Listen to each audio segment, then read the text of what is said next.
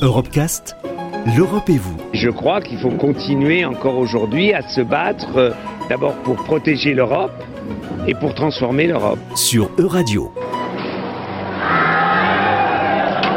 Belfast, Londonderry, le pays tout entier devient un véritable champ de bataille. Malheureusement appelé mur de la paix, les frontières physiques séparant les catholiques et les protestants à Belfast peinent à disparaître, malgré la volonté des pouvoirs publics de les démolir d'ici 2023.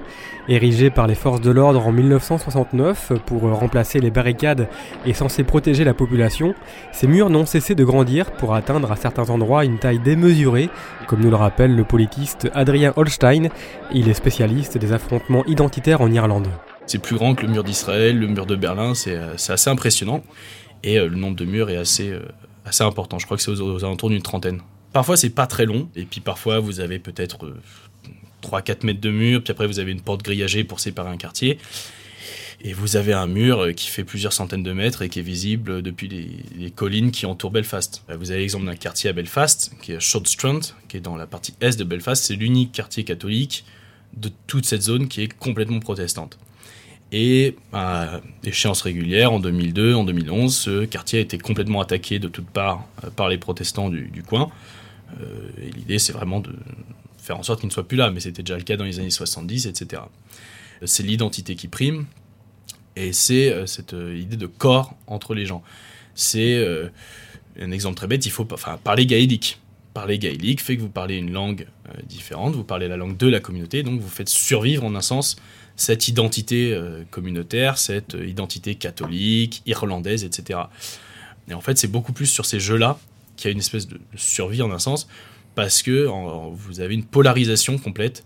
Qui a quel drapeau, qui a quelle langue, qui écoute telle chanson, et même a priori, c'est qui porte quelle marque. Si vous portez Adidas ou si vous portez Nike, vous n'êtes pas dans le même camp en fait. Après, euh, ils sont autant concernés par le chômage, ils ont les mêmes coupes de cheveux. Euh, il y a tellement une lutte de il faut qu'on ait ce que les autres. Enfin, si les autres ont quelque chose, c'est qu'on l'a pas. Vous avez en plus vraiment des logiques où au conseil municipal, c'est vous voulez construire un centre de fitness et de loisirs dans votre quartier, très bien, mais il faut en construire un chez nous aussi.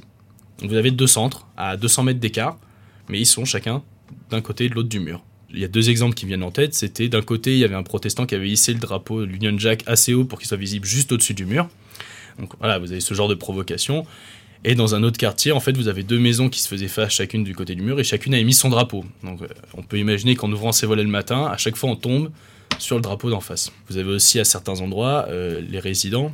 Par exemple, c'est très clair à Clonard. C'est le fameux mur le plus long de Belfast.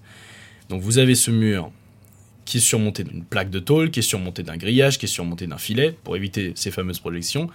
Et vous avez les jardins des gens qui sont mitoyens au mur, qui ont rajouté un grillage tout au-dessus de leur jardin pour se protéger des projections, en plus de ce que le mur a protégé. Donc eux, c'est sûr tout de suite, ils n'ont pas envie qu'on enlève les murs. Vous avez quand même des pacifications euh, qui se font, euh, vous avez les travailleurs communautaires de chaque côté qui se parlent, qui essayent de faire en sorte que les gens se parlent, vous avez quand même des, les passages qui sont ouverts, mais euh, une grille va être ouverte toute la journée et refermée juste à 18h le soir. Donc les passages peuvent se faire, il y a des voix qui s'élèvent pour abattre les murs, mais on ne sait pas ce qu'on veut mettre à la place et on sait que ça va être long.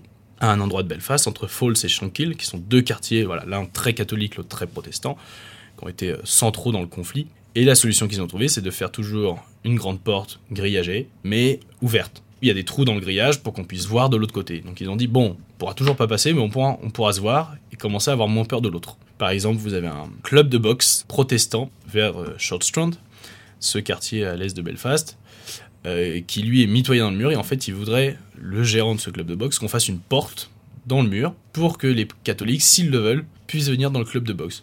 Mais il y a encore de trop fortes logiques pour qu'ils disparaissent tout de suite. Retrouvez l'intégralité des Europecast sur euradio.fr.